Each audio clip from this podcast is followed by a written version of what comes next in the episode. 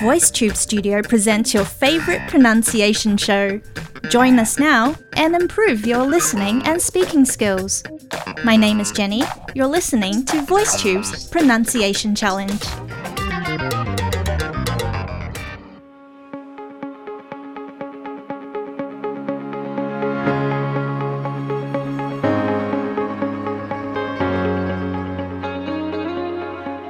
Hey guys, welcome back to Pronunciation Challenge. I have a question for you. Do you consider yourself a social person? Do you enjoy social settings? Personally, for me, I usually don't mind going to social events. I know many people dread these kind of things and feel super awkward when they need to make small talk with strangers. Have you ever thought that the other person might be feeling nervous talking to you as well? I usually try to engage in the conversation as much as I can. When there's something interesting, I respond and encourage that person to tell me a bit more about it.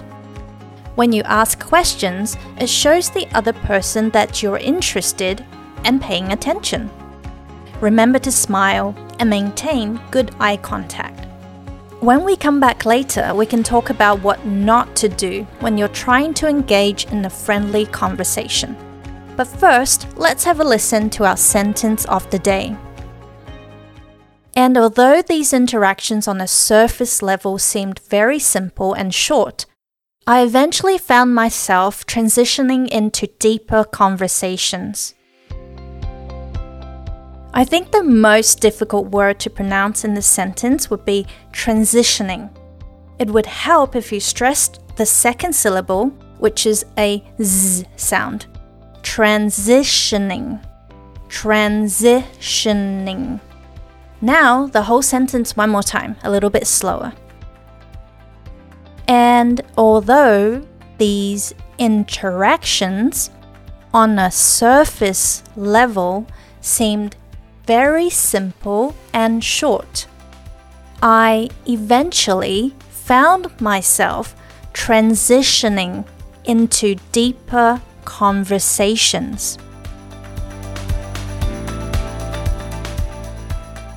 Now let's move on to our vocabulary words. Number one, interaction.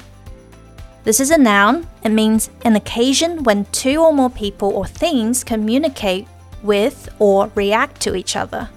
For example, the two of us sat next to each other in English class for two whole years, but there has never been any interaction. Number two, eventually. This is an adverb and it means in the end.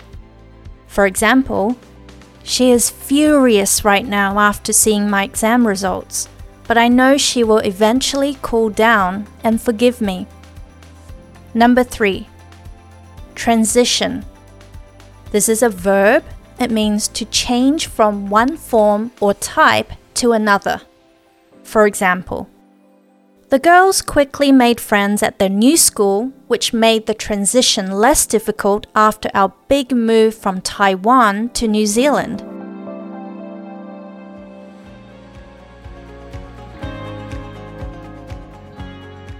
Not sure if you're one of them, but I know a lot of people had a hard time feeling socially isolated during the worst months of the pandemic.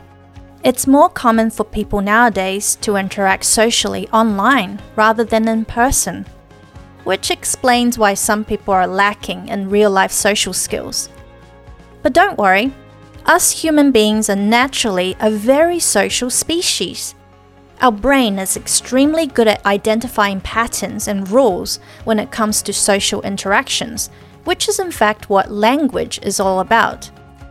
If you feel like your social skills are weak, you just need more practice at observing social interactions. Body language is also something to take note of. Don't stand too close or too far away.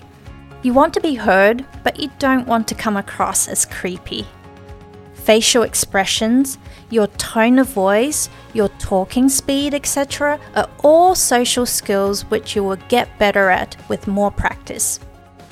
What are some of the worst things to talk about when you're making small talk with someone you've just met?